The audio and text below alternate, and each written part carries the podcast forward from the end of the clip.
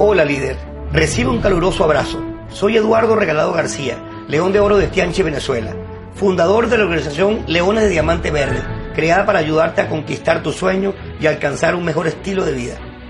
Es maravilloso tener la oportunidad de hablarte y desearte lo mejor. Este material puede ser una valiosa herramienta siempre que tengas un objetivo definido y un corazón ardiente capaz de superar y aprovechar los obstáculos. Compártelo con todo tu círculo de influencia para aprender debes repetir muchas veces y luego ponerlo en práctica inmediatamente. Día a día, con la más firme perseverancia y determinación, subirás por la escalera del tiempo.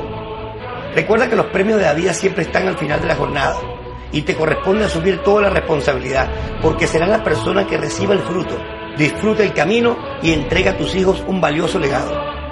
Te animo porque sé que puedes alcanzar tu sueño. Proyecta y visualiza tu éxito Prepárate para el cambio, líder. Es hora de poner acción.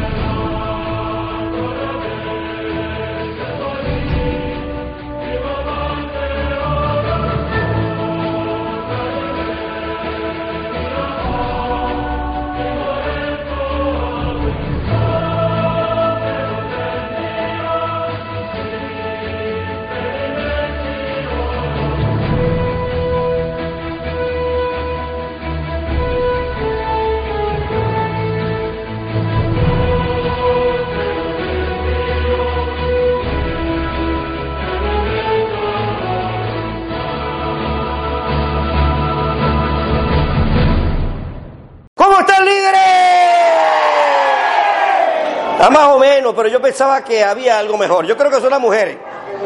Las mujeres son las que están gritando más duro. Vamos a ver las mujeres. No, pero qué va, son los hombres. ¡Los hombres! No me quedó muy claro. No me quedó claro. ¡Las mujeres! ¡Los hombres! Definitivamente, los hombres.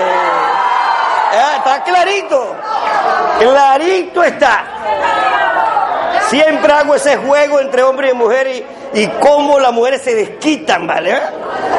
¿Cuál es el problema, vale? ¿Cuál es el tu rollo? Hay una rivalidad, ¿no? Entre hombres y mujeres. Bueno, pero esa rivalidad aquí en Tianchi se supera porque aquí somos una sola familia y todos somos uno. Así que un solo grito, hombres y mujeres. Eso es. Bueno, líderes, yo de verdad estoy bien complacido porque hoy los Bayer, tú está de fiesta. Hubo una competencia que arrancó hace un par de años, pero una competencia sana, donde un par de líderes grandes de esta zona, que se veían desde hace años, se veían desde el momento en que se sentaron a evaluar esto, se veían que eran personas con la capacidad para llevar al frente este proyecto, pues hoy en día están calificando casi que en la raya. Uno el mes pasado, Junior Callejas, ocho estrellas. Y otro este mes, Hugo Velázquez. Tremendos líderes que de verdad tienen todo de verdad mi corazón para poder, digamos, felicitarlos. Sé que han puesto un gran trabajo. Aquí no nos ganamos esto en una caja de ACE. No sale esto premiado así nada más. Todo es un esfuerzo. Tiene que haber un control, tiene que haber una organización, tiene que haber una disciplina, tiene que haber unas ganas y tiene que haber un corazón de león ahí sembrado para que eso se conquiste. No hay otra manera, señores.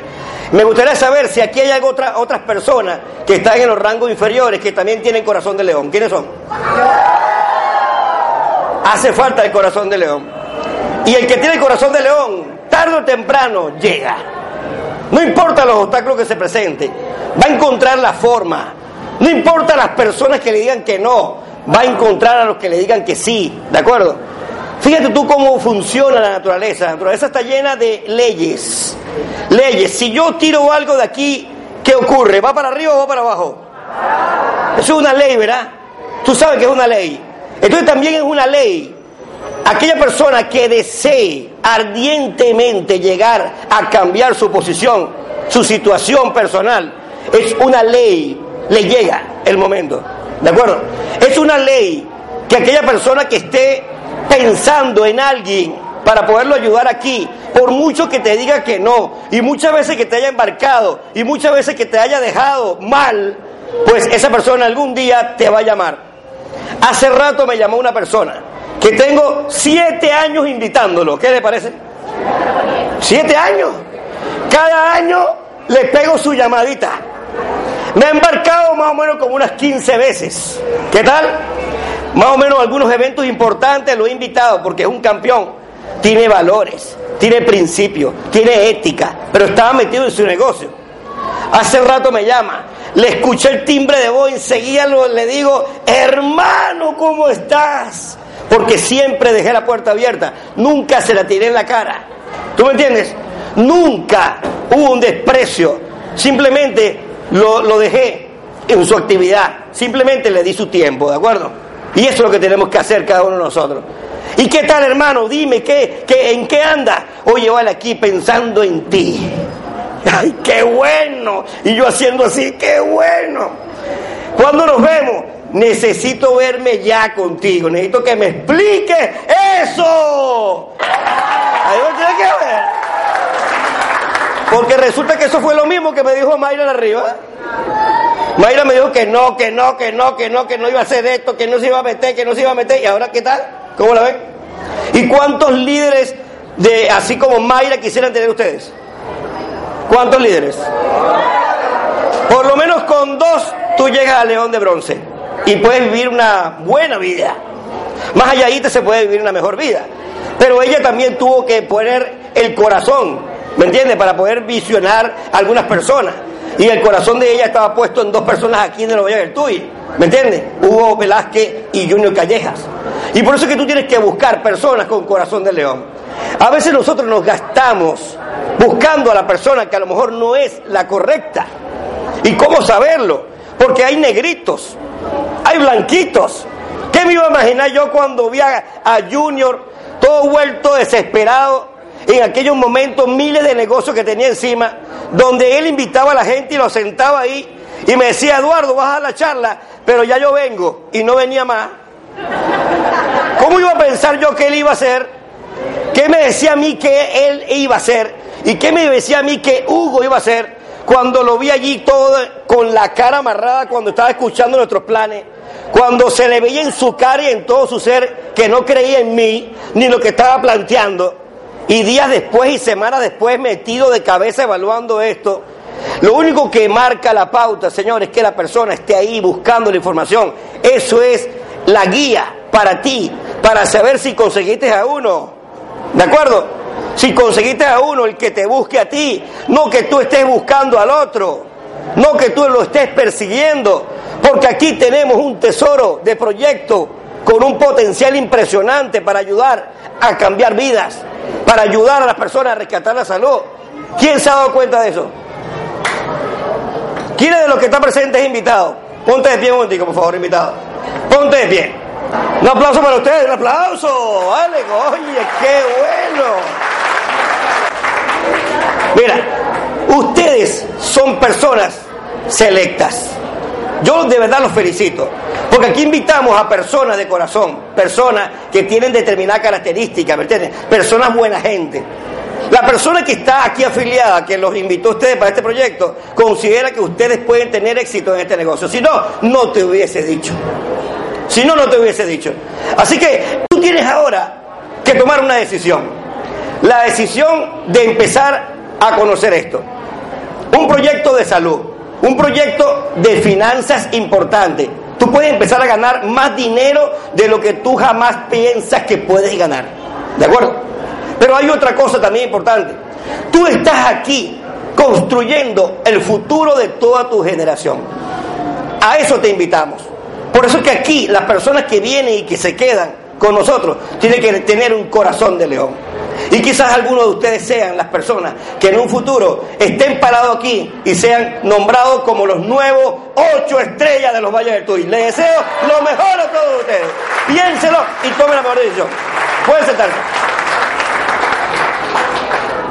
Yo tengo algunos consejos que darle a los Valles del Tuy. Tengo ya un recorrido importante en este tipo de actividad y más o menos conozco cómo hacer que, que una persona se multiplique y se convierta en 10 y después se convierta en 20 y se convierta después en 100 y en miles de personas. Lo he hecho varias veces, lo he hecho con varias personas. Yo soy león de oro porque tengo a cuatro equipos grandes, cuatro equipos que ya están en el nivel de 8 estrellas. ¿Tú me entiendes? Entonces, eso no es casualidad. Uno lo hace una vez y ya aprende. Cuando lo haces una vez, ya aprendiste, ya lo vas a hacer otra vez. Y después otra vez o sea, ustedes saben cuál es el nivel de, diamante. ¿Con cuántas personas? Con 5 8 estrellas. Yo tengo 4. ¿Ustedes no creen que yo estoy en el camino de diamante? ¿Quién está seguro de eso? Seguro, pero ¿quién está bien seguro de eso? ¿Hay alguna persona que tenga una duda de que yo voy a llegar a diamante? ¿Hay alguno de ustedes? Y si ustedes creen en que yo puedo, entonces más rápido debes creer en el que tú sí puedes. Así que repítetelo, yo sí puedo, yo sí puedo, yo sí puedo. Si no te lo repites, si no, yo sí puedo, yo sí puedo, así no te lo va a creer ni el que tienes al lado. Tienes que gritártelo para que tus arterias se inflen y se ensanchen, ¿me entiendes? Hasta ese momento. Pero yo te voy a dar este consejo. Yo aprendí algunas cosas para poder hacer que yo tenga el resultado, ¿sí o no? Esas cosas que yo aprendí, resulta que yo las he grabado. Fíjate, lo que yo aprendí lo he grabado y lo tengo en conferencias. La que he dado en Caracas, la que he dado en La Guaira, la he dado en Guatire, la he dado en Maracay, en Valencia, en Acarigua, en Puerto Ordaz, la que he dado en Bolivia. Todas esas están grabadas y están disponibles para que tú las escuches. ¿Qué te parece eso? Están disponibles para ti. Porque ese es el regalo que yo le quiero dar a la vida.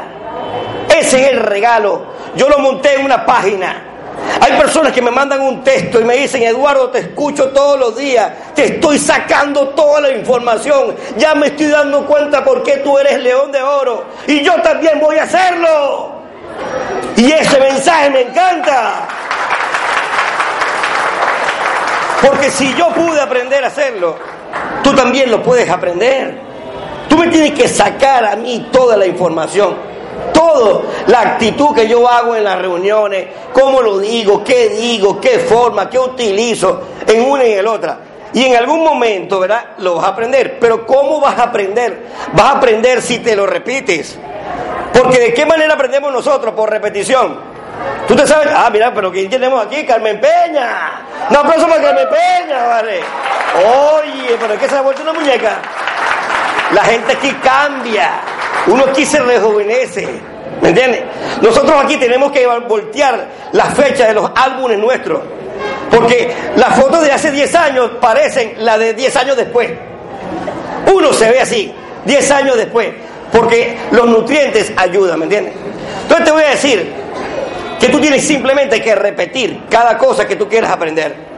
Cada una de estas conferencias yo te invito a que la escuches varias veces y varias veces se te va a quedar una gran cantidad de información. Pero esa información que se te va a ir quedando, la vas acumulando, la vas acumulando, porque aquí lo único que se acumula son los puntos. Pero la información la gente no la acumula. La experiencia la gente no la acumula. Y si tú no acumulas experiencia, si tú no acumulas eso, entonces tú no vas a llegar a ser, o sea, no vas a poder a crecer, no vas a poder ayudar a un equipo a crecer, porque tú necesitas repotenciarte cada vez más. ¿Quién entiende eso? ¿Quién entiende que tú tienes que acumular experiencia? Y tienes que acumular energías, motivación, tienes que tener una personalidad quizás más diferente, mucho más diferente a la que tenía, pero mejorada. Una actitud mejorada, una actitud radiante, una actitud que puede impactar a un grupo de personas. Tú tienes que lograr hacer que las personas quieran estar contigo. En resumen, eso es en parte lo que tú tienes que hacer. Y para eso tú tienes que prepararte con algunos libros, leer algunos libros, leer, escuchar algunas conferencias, ver algunos videos que te ayuden a cambiar. Pero eso tiene que ser constante, constante, constante. Si una persona lo hace por un periodo de un año continuo, continuo de todos los días, ¿qué crees tú que va a pasar con esa persona al final del año? ¿Qué crees tú que va a pasar? ¿Va a haber un cambio o no va a haber un cambio? Va a haber una repotenciación de esa persona, pero si lo haces esporádicamente, no sirve. Si un médico o una persona especialista te manda unos productos a tomártelos cada ocho horas, te manda tres cápsulas cada ocho horas, ¿tú crees que es igual tomarse 40 semanal de una vez? ¿Tú crees que es igual? No es lo mismo, ¿me entiendes? Entonces aquí tampoco puede ser lo mismo el que tú pretendas un día tratar de metértelo todo en la cabeza y después toda una semana no hacer nada. o todo un mes. No sirve así. Sirve todos los días. Así sí sirve. Así se levanta una gran cosecha. Y yo lo dice así. Pero hace un tiempo, déjame contarte un poquito esto porque a lo mejor te puede servir de referencia, de patrón. Mira, hace un par de años atrás, cuando yo tenía, hace como 10 años, yo tenía 22. Bueno, por ahí va. Más o menos. Yo tenía 22 años y tenía un empuje, pero de lo que eso de lo que me quería comer el mundo. Este que está aquí. Y era jefe de oficina y tenía personas a mi cargo, la mayoría eran mayores que yo. Y yo iba hacia adelante con un futuro brillante, ¿verdad? Brillante, tenía carro, tenía mi casa. Pero de pronto la, la vida me dio una vuelta, me dio un giro. Y de pronto, por ahí a los 26 años, 27, después de estar casado, después de tener mi casa, mi carro y mi trabajo, no tenía nada. ¿Qué te parece? No tenía nada. No tenía ni carro, ni casa, ni trabajo, ni esposa ni mujer. Nada. Entonces, ¿cómo te sentirías tú? Después de haber sentido que te estás comiendo el mundo, después de haber sentido que tus 40, 50 años te estás jubilando, y después más bien estás pelando en una situación. Bueno, yo caí en una autoestima bien baja, señores, bien baja, que nadie me rescataba, pensando feo, pensando mal, como algunas personas que, que han cometido errores, que se han ido al metro no a viajar, se han ido al metro a tirarse, así más o menos veía yo que era la solución. Imagínate tú cómo estaba este que está aquí, que hoy en día es león de oro. Y resulta que después la vida me dio una recompensa otra vez. Me volví a levantar con todo y aquello porque un amigo me dio un consejo. Un amigo vio que yo estaba en ese camino. Y me dijo, mira Eduardo, yo te veo a ti mal, mejor te vienes conmigo. Y prácticamente me adoptó y no me dejaba solo, fíjate. Y estuvo hablando conmigo, estuvo hablando conmigo, conmigo, hasta que de pronto dejé esos pensamientos negativos atrás. Lo dejé a un lado. Y me volví a superar, me volví a levantar. ¿Me entiendes? Y en ese momento yo me asocié con unas personas y tenía una arepera Tasca Restaurant. Imagínate, me iba buenísimo, pero el único que trabajaba era yo. Me levantaba a las 4 de la mañana y me acostaba otra vez a las 11 de la mañana porque ya no podía más. Me levantaba a las 4 de la tarde y me volví otra vez a acostar como a las 2 de la mañana, algo así. Era un desorden, tenía las ojeras por aquí abajo. Ya no eran ojeras, eran cacheteras por aquí. Me estaba yendo buenísimo económicamente, pero yo me estaba destruyendo, ¿de acuerdo? Y después dejo eso y me meto en mi profesión, contabilidad pero de bien abajo, de bien abajito, porque quería cambiar y quería mejorar y quería volver a establecerme, ¿me entiende? Como debe ser. Bueno, le digo a una persona que me contrata, le digo, le digo yo, mira, yo no te voy a cobrar nada, solamente quiero que me enseñes. Fíjate, yo le dije así, no te voy a cobrar nada, quiero que me enseñes. Yo no sabía ni manejar computadora. Imagínate, iba a empezar a manejar contabilidad computarizada. Yo soy contador público y no sabía nada de eso. Pero ¿qué fue lo que hizo que yo aprendiera? Veloz, velozmente, flash, ¿Qué es lo que hizo? ¿Cómo se llama la palabrita? Interés. interés. Tenía un interés que era el que me movía a estar ahí. Hasta a veces llegaba y me trasnochaba tratando de practicar, aprender. Hice un curso de, de mecanografía. Ahora, hoy en día escribo y me, me, ayuda muchísimo. Escribo sin ver. Tú no ves los dedos míos. Tú no puedes ver los dedos míos. Yo escribo sin ver. Yo solamente veo la pantalla. Y todo, te escribo todo un texto sin ver. Sumo sin ver. Porque esas habilidades yo consideré en un momento dado que eran importantes. Porque si tú, en lo que tú haces, te conviertes bueno y te conviertes habilidoso, entonces tú tienes una gran ventaja con respecto a los demás. Total, aprendí. Pero ¿saben en qué momento aprendí? La persona pensaba que yo iba a aprender en dos meses y pensaba que me iba a aprovechar a mí dos meses. Pero yo aprendí en una semana. Y le dije, ahora el sueldo mío es este, porque ahora sé, ahora conozco, me tuvo que empezar a pagar. Un par de años después, dos años, me volví tan bueno que el hombre que me contrató, que tenía una firma de contadores, me ofreció sociedad. Y estábamos ahí de socio. Y ahí estaba. Y de repente también soy contralor de empresas. Y de pronto viene una situación personal. Empecé a intentar a entrar en comercios y en negocios. Y me volví otra vez para el suelo, sin nada. ¿Qué te parece? Mi vida ha sido así, para arriba y para abajo, para arriba y para abajo. Después monté una ferretería, me asocié con unos portugueses, tremendos trabajadores, tremendos. Nos asociamos ahí, empezamos la, la ferretería, donde al lado estaba una mujer que vendía verduras junto a su esposo. Ahí la conocí, vendía verduras y frutas.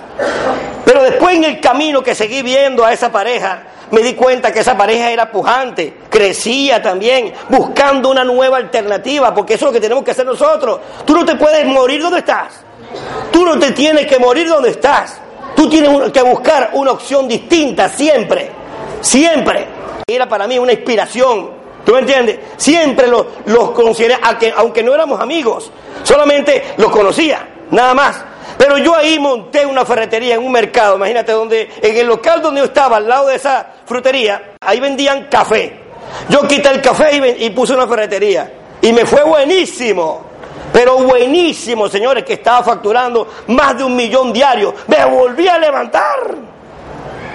Pero en ese momento que estaba en la mayor facturación y la mayor y la mejor y en el mejor momento de mi vida, en ese momento, ¿qué crees tú que ocurrió? Eso fue el 15 de diciembre del 99. ¿Qué pasó? La tragedia del Estado Vargas. Para el suelo otra vez, otro mamonazo más. Para el suelo, carámbale. Pero bueno, ¿hasta cuándo? Digo yo. Yo decía, yo decía pero bueno, es que no hay manera. Yo, yo hasta llegué a pensar que yo era pavoso. Que donde yo me metía, se acababa. Porque casualmente algo así ocurría. No sé si a alguno de ustedes le ha pasado eso. alguno de ustedes le ha pasado eso? Los invito a llorar más tarde conmigo, juntos podemos llorar. Es así. Entonces, mira, mira bien esto. Llego yo y amanezco un año 2000 donde tú no me podías hablar de nada de la tragedia de Vargas porque era a llorar. Porque yo vi muchos muertos. Y también porque yo experimenté algo muy fuerte. No sé si alguno de ustedes ya ha escuchado parte de, mi historia en algunos CD. Resulta que cuando yo me trasladé de Macuto para La Guaira, buscando a mi familia para ver cómo estaban, en ese, en ese trayecto yo vi mucho desastre, mucho desastre. Hoy en día lo puedo contar con tranquilidad, ¿no? Porque ya no me afecta tanto. Pero hubo un momento en que yo no podía contar esto, señores, me ahogaba, me asfixiaba. Veía mucha tragedia, mucha gente muerta en el camino y yo no sabía cómo estaba mi familia. No sabía cómo estaba mi familia. Y le pregunté a algunas personas que venían de La Guaira hacia Macuto para rescatar su familia. Y uno de ellos me dijeron que en, Pariata, donde estaba mi familia, no había quedado nada. Que todo había desaparecido. ¿Cómo te sentirías tú de pensar de que toda tu familia está enterrada bajo todos los escombros? En ese trayecto que yo iba para la casa, para Pariata, por supuesto, mi mente se destruyó totalmente. De hecho, hay recuerdos que los borré, porque hay compañeros míos de estudio, de trabajo y de mi vida que me han comentado de algo y yo no me acuerdo. Fíjate, fue impactante, de broma paro el loco. Llego allá buscando en familia y resulta que no había pasado absolutamente nada. Era un mamador de gallo profesional, que de broma me mata. ¿Tú me entiendes? Pero eso me afectó muchísimo, señores, muchísimo. La autoestima mía estaba en el suelo. Después de haber sido comerciante, contralor, socio de empresa y todo aquel tema, yo no daba pie con bola en mi, en, mi fretería. Después que estaba muy bien, después que facturaba un millón y pico diario, se bajó a menos de 10 mil. Menos de 10 mil. Yo lo que hacía, la venta que yo hacía, no daba ni para yo almorzar, ni para yo comprar un almuerzo. No daba. Ah, imagínate lo mal que yo estaba. Y sin embargo, ahí fue donde yo conocí un proyecto de multinivel. Ahí fue donde yo realmente conocí una forma diferente, un, un trabajo distinto, donde empezaba simplemente todo a estar en mis manos. Todo lo que yo podía ponerle era lo que yo podía tener. Si yo le ponía mucho, conseguía mucho. Si le ponía poco, entonces conseguía poco. Pero dependía de mí. Y yo andaba buscando algo así, ¿me entiendes? Y yo aprendí en otra compañía, no fue aquí, pero aprendí. Yo fui buen alumno y fui muy obediente, porque yo pensaba que tenía poco tiempo ya para poder resolver. ¿Te acuerdas? Mucho fracaso. Subía y crecía a la cúspide y volvía a caer. Y yo decía, yo, yo tengo que aprender esto como debe ser, porque esto yo siento que es la última curva que yo tengo. ¿Me entiendes? Era la, mi última curva, para, como para poder echarle pichón. Bueno, pero resulta que ahí aprendí seguir los consejos de las personas que ya habían conseguido el resultado, me decían que yo tenía que escuchar todas las personas de éxito. Fíjate el consejo que me dieron y un consejo que todavía te repito.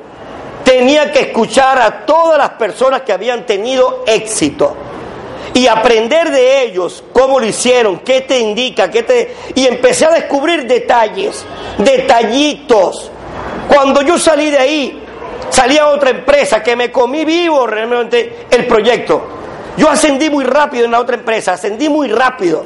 Fíjate que eran como un proyecto para ascender al nivel que yo había ascendido de dos años y yo ascendí en seis meses.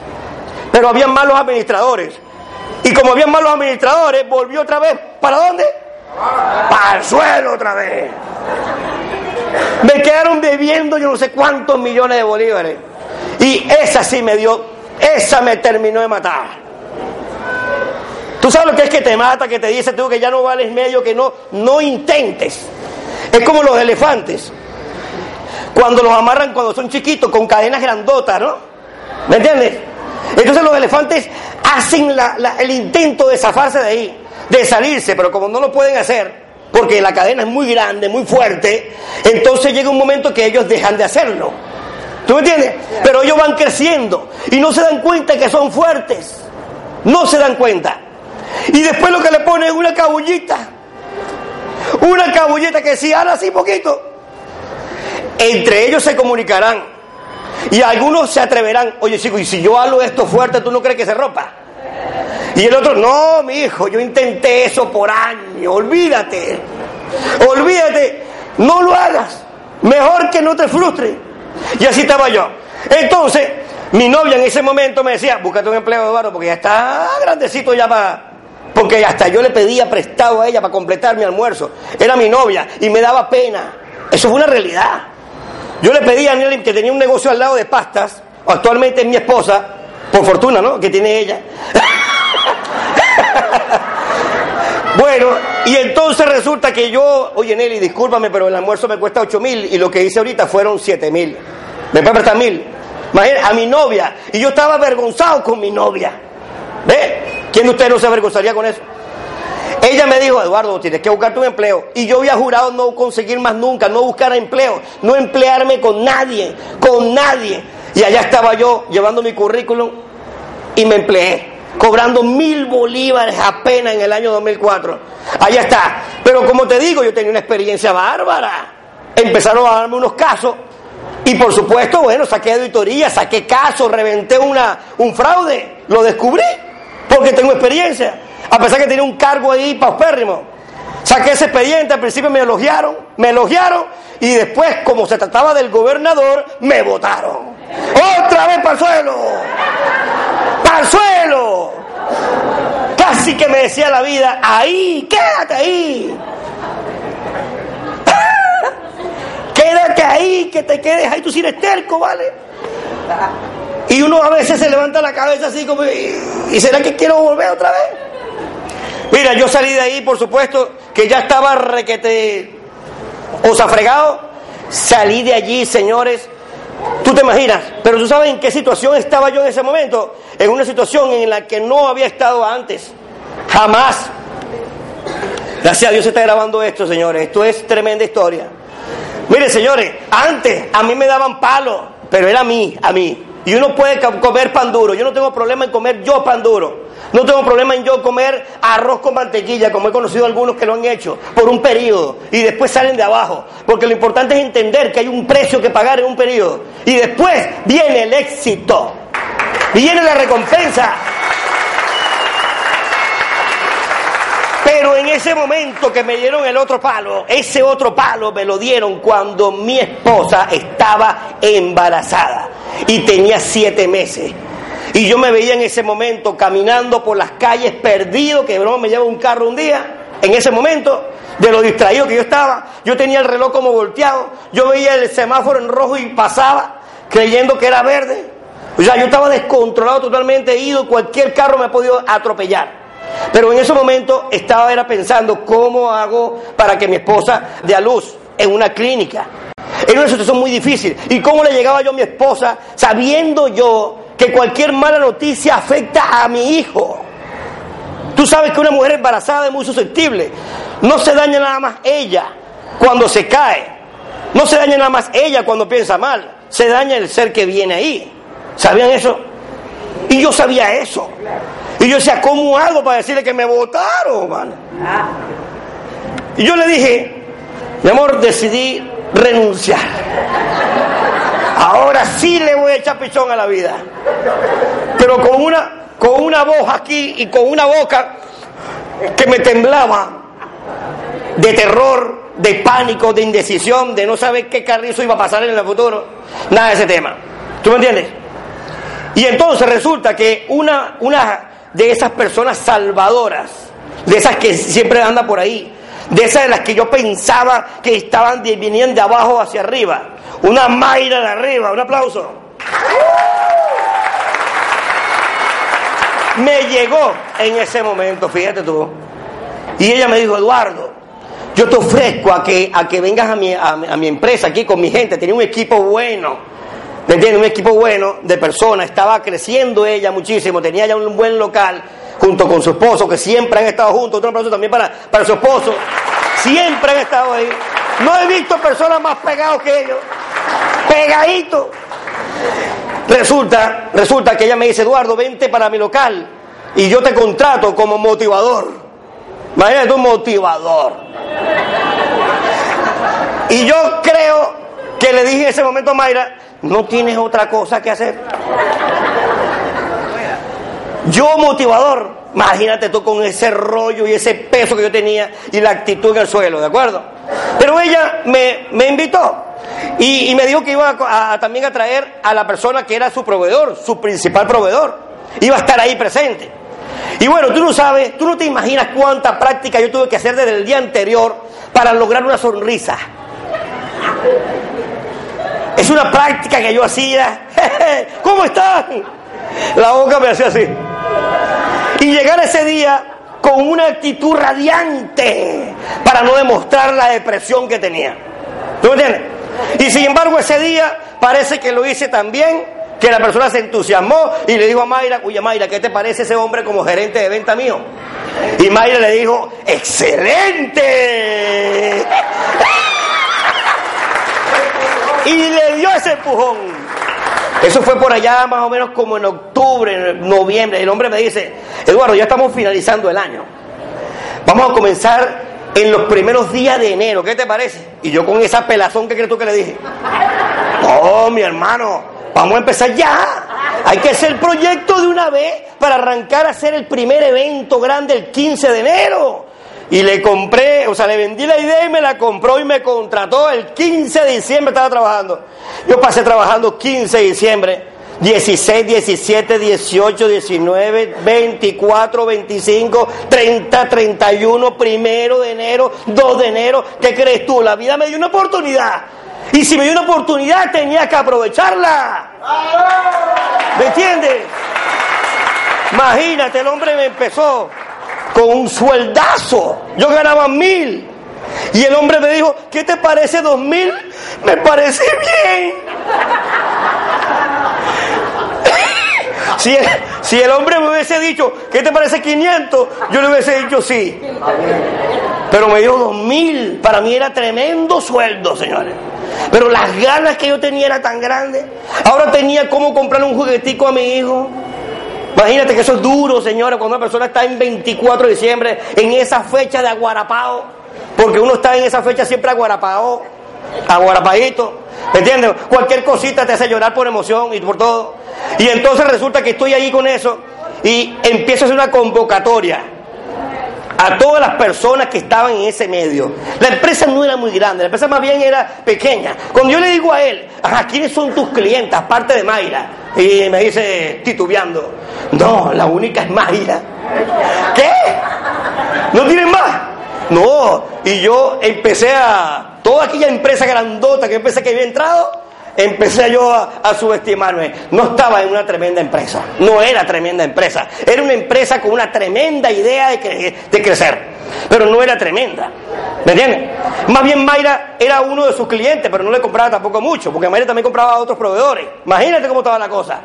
Entonces llega el hombre y me dice, mira, yo tengo todo el almacén lleno de mercancía, Eduardo. Yo lo que necesito es que tú dispares la venta. Bueno, ok. Me disparo una convocatoria, le digo a todas las personas que se encargaban de colecciones, porque era de colecciones, y hago una convocatoria para el 15 de diciembre en el Hotel Embassy, un tremendo hotel donde yo iba a presentar el proyecto de Family Cosmetic. Imagínate, tenía un mes trabajando. Y todo lo que le presentamos a ese poco gente se entusiasmaron tantas personas, y ahí está Mayra que te lo diga, que empezaron a comprar y a comprar desaforadamente. Y el hombre que me dijo que tenía tremendos almacenes, todos los almacenes estaban vacíos. Era mentira. Y la, y mercancía se agotó al mes. Al mes ya no teníamos que vender. Y él me decía, para, Eduardo, para, para, no venda más, no venda más. Así fue. Así fue. El hombre se llenó, pidió un crédito loco. Estaba entusiasmadísimo, se metió allí y yo le vengo con una idea y le digo, mira, si aumentan las ventas, yo participo. Y si yo tengo una idea y participo, y me meto yo con unas ideas dando ese cerebro para ver cómo podía ser yo para ganar más plata, y le meto una idea que resultó tremenda, que crecieron las ventas impresionantemente, muchos de los distribuidores se metieron con nosotros, teníamos como 20 distribuidores ahí, imagínate después de haber tenido uno a 20 ahí mismo, enseguida, y yo me pongo a ganar 8 mil bolívares mensuales. ¿Qué le parece? ¡Para arriba! ¡Para arriba! Eso era marzo. Y voy a abrir galopando, galopando, galopando, el cheque apuntando para 10, el cheque apuntando para 12. Y viene mayo y viene un amigo y me presenta 10. Ahí donde viene otra vez para abajo. Para abajo. Me presenta 100. Y yo veo este proyecto de salud. Veo un video, veo una entrega de carro, de avioneta, de mansión, de todo el carteo. Pero lo que más me encantó, de verdad que te lo digo yo, mira, yo creo que si yo no veo ese video no estoy aquí. Porque a mí me gusta la gente, la asociación con la gente. A mí me gusta eso de estarnos abrazando, besándonos, deseándonos lo mejor, que te vaya bien. Qué bueno que te veo de nuevo. Así que es un abrazo a ustedes. Un abrazo con el que tienes al lado. Un abrazo, eso es rico. Eso es riquísimo, ¿me entiendes? Eso enriquece. Y yo veo unas personas que están en esos videos abrazándose, disfrutando la vida. Y yo digo, yo quiero eso. Yo quiero eso. Y entonces yo llego y digo, yo llego y digo, ok, ¿qué hay que hacer para entrar? Comienzo a empezar a evaluar esto. Y resulta, señores, que me entra la picazón de hacer esto como debe ser. A mí. Yo no sé si alguno de ustedes le ha entrado o si alguno de ustedes se atrevería, pero yo me atreví a quemar las naves de nuevo. Y yo renuncié a esos 8 mil bolívares, renuncié para meterme aquí de cabeza. Pero fíjate tú que había pasado una semana antes de yo renunciar. Una semana y antes de meterme en tien, yo había conocido un proyecto de salud, de, de perfumes. Escucha esto, porque esto es interesante. Esta parte es interesantísima. Conocí un proyecto de perfume y yo vendía perfumes a toda la gente. Y como todos eran mis contactos, Entonces afilié rapidísimo a muchísimas personas. De aquí, de los Valles del Tuy, de Caracas, de Margarita, de Puerto Ordaz, de todos lados. Y resulta que una de las personas que yo afilio en ese proyecto y le digo que este es el proyecto, ¿verdad? Se llama Carmen Peña. La metí, la metí en perfumes. Tú. Pero una semana después, ahí mismo, 15 días después me presentan 100. Y vuelvo a venir para acá y le digo, Carmen, ¿sabes ese proyecto que yo te presenté? Que era muy bueno, tengo otro mejor. Y ella no creyó en mí. Ella creyó que yo era un simple charlatán. ¿Me entiendes? Porque yo no la culpo, ¿me entiendes? Así muchas veces se ven las personas. Que te presentan una cosa y después la otra y de la otra y la otra. Se va a ver como, como un charlatán, una persona que, que no hace nada en serio. Y así me vi yo ante Carmen Peña. Ella siguió haciendo su perfume y yo comencé a hacer tiendas. Después ella se dio cuenta a los años que Tien era la empresa en la que yo de verdad sí había hablado en serio y después se vino para acá y un aplauso para Carmen Peña. Aquí está Carmen Peña. Pero déjame decirte esto. Cuando yo entré en Tien, después de haberse ganado esos chequecitos, que mi esposa ya estaba contenta, ¿verdad? Y mi familia, mis amigos, todo. Oye, Eduardo, la estás haciendo, la estás pegando, por fin, Eduardo, vienes para arriba otra vez, tú te lo mereces que yo renuncio, mi primer cheque es 700 bolívares. El segundo mes 500. El otro subió un poquitico, pero no satisfacía nada. Todo lo que había dado de la otra empresa, que lo que los poquitos meses que yo dediqué a la empresa y lo poquito que me rindió, fíjate que me compré un carro, con los poquitos meses que yo trabajé en la otra compañía, porque rendía mucho, ganaba bastante plata, pues entonces aquí, entonces eh, volví otra vez a la crisis. Y mi esposa ahí sí se molestó conmigo no me daba nada. ¿Sabes lo que es nada, no? Nada. Nada. El bebé me lo tiraba encima. Ahora encárgate tú, yo estuve todo el día. Ahora dale tú ahora. La broma que me decía, dale teta también tú al muchacho. Menos mal que no me pidió eso. Eso fue fuerte, señores, fuerte. Ella estaba contra mía, no era, no era que no estaba a favor, no, estaba en contra. Todo era un saboteo, no me echaba las camisas, no me echaba nada, no me daba de comer, no me daba nada. Y entonces yo estaba con un estado de ánimo de los que yo te puedo decir cómo está uno cuando no le dan comida. Anda uno mal, ah, buño.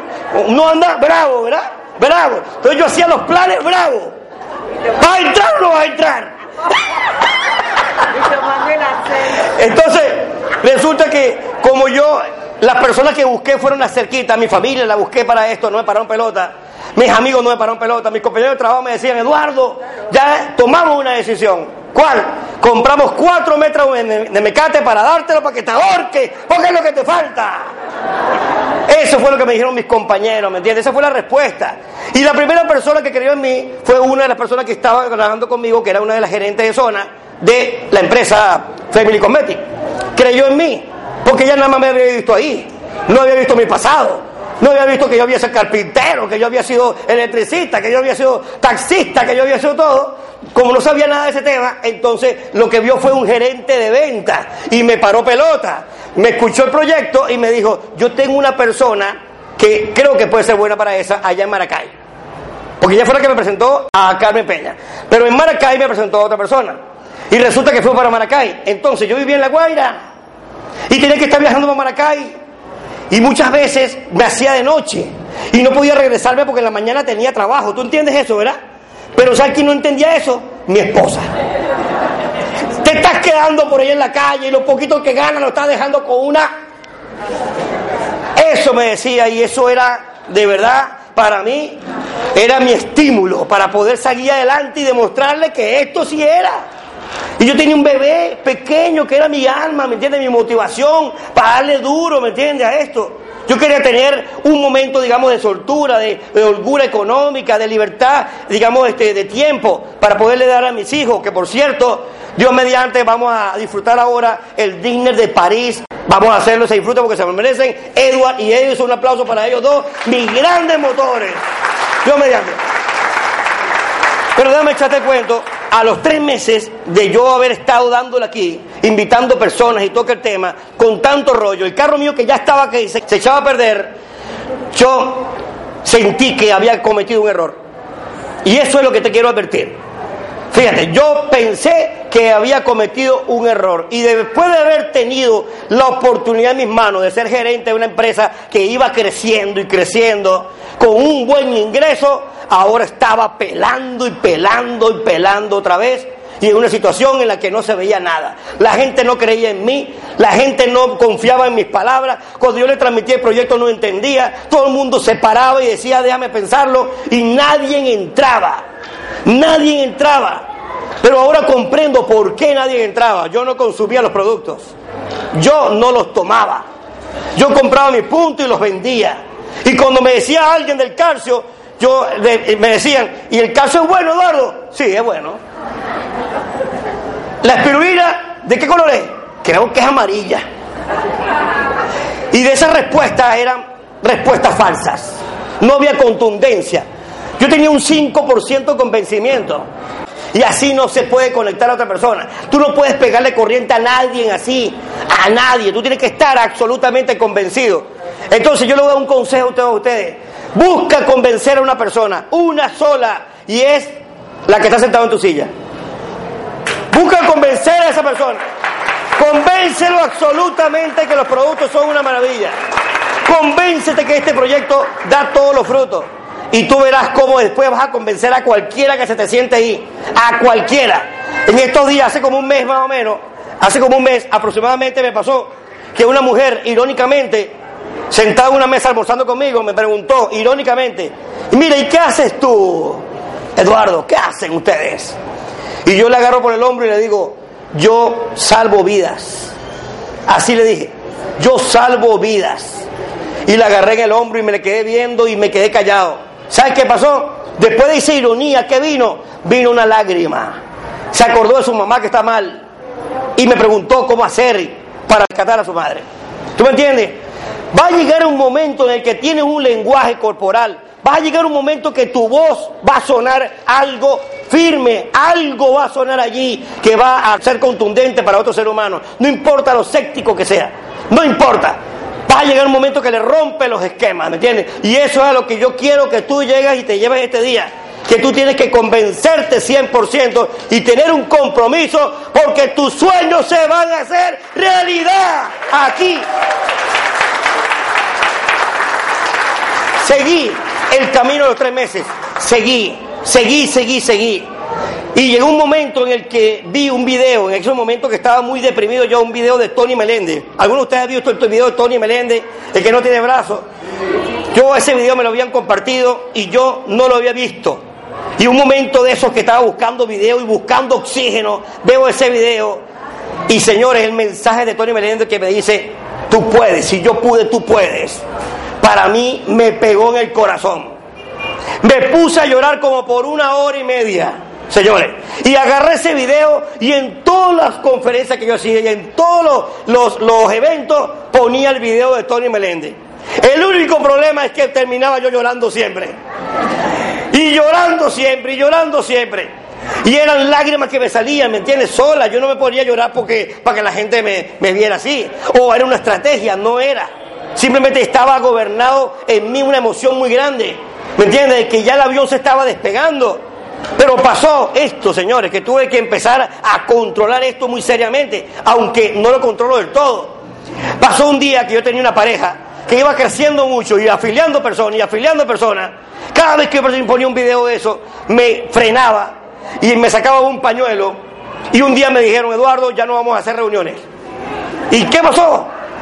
es que la gente que ha afiliado cree que tú estás sufriendo. Y esa sufridera tuya dice, yo no voy a entrar ahí porque si, si ese hombre está sufriendo, yo tampoco quiero sufrir. Imagínate tú, el mensaje estaba llegando equivocado. La emoción mía se sentía como de sufrimiento. Imagínate, yo tuve que quitar esos videos. Tuve que apartar esos videos. ¿Verdad? Y empezar a hablar de esto sin video. Porque cada video me hacía llorar. ¿Qué te voy a decir? Un video que le ponen una corona me hacía llorar. Un video que le entregaba un carro me hacía llorar. Un video de un premio me hacía llorar. Cualquier cosa. Era una emoción muy grande. Pero esto estaba empezando a despegar. Y a despegar y a despegar y a despegar. Y hoy en día soy el primer león de oro de Venezuela. Y lo digo con bastante orgullo porque lo sudé. Y como te digo, como me he caído, he estado muy pendiente a que eso no vuelva a ocurrir. A que eso no vuelva a ocurrir. Todas las cosas las estoy haciendo de una manera como para que no se caiga más nunca, señores. Porque yo no quiero nada más disfrutarlo yo. Fíjate tú, yo necesito que el proyecto mío quede vivo para cuando ya yo no esté. ¿Me entiendes? Y tenemos ese poder aquí porque nuestro código no se vence cuando tú te mueres. Cuando tú tienes un trabajo, tu empleo se vence. ¿Sabes qué hace el departamento de personal? Cuando una persona se muere, le retiran lo de nómina porque ya falleció. Sáquenle la liquidación y se la mandan a su esposa o a su pareja o a su familia. Porque hasta ahí llegó el pago de la empresa. En cambio aquí, tu código se queda vivo, sigue vivo. Si tú hiciste algo bueno y en crecimiento, si sembraste bien, eso sigue creciendo y creciendo y creciendo. Y eso es lo que estoy haciendo. A que esto quede creciendo y creciendo y siga y le siga dando fruto a mis hijos y le siga dando fruto a mis nietos. ¿Quién quiere eso? Tú tienes que aprender a hacerlo bien porque aquí hay una posibilidad grandísima de que cada uno de ustedes lo logre. Y aquí el puesto no está limitado. Fíjate, la cantidad de leones, podemos ser todos leones algún día, todos. ¿Tú te imaginas ese día que todos nosotros y que hagamos aquí la primera asamblea de leones? ¿Qué le parece? ¡Una uña leones!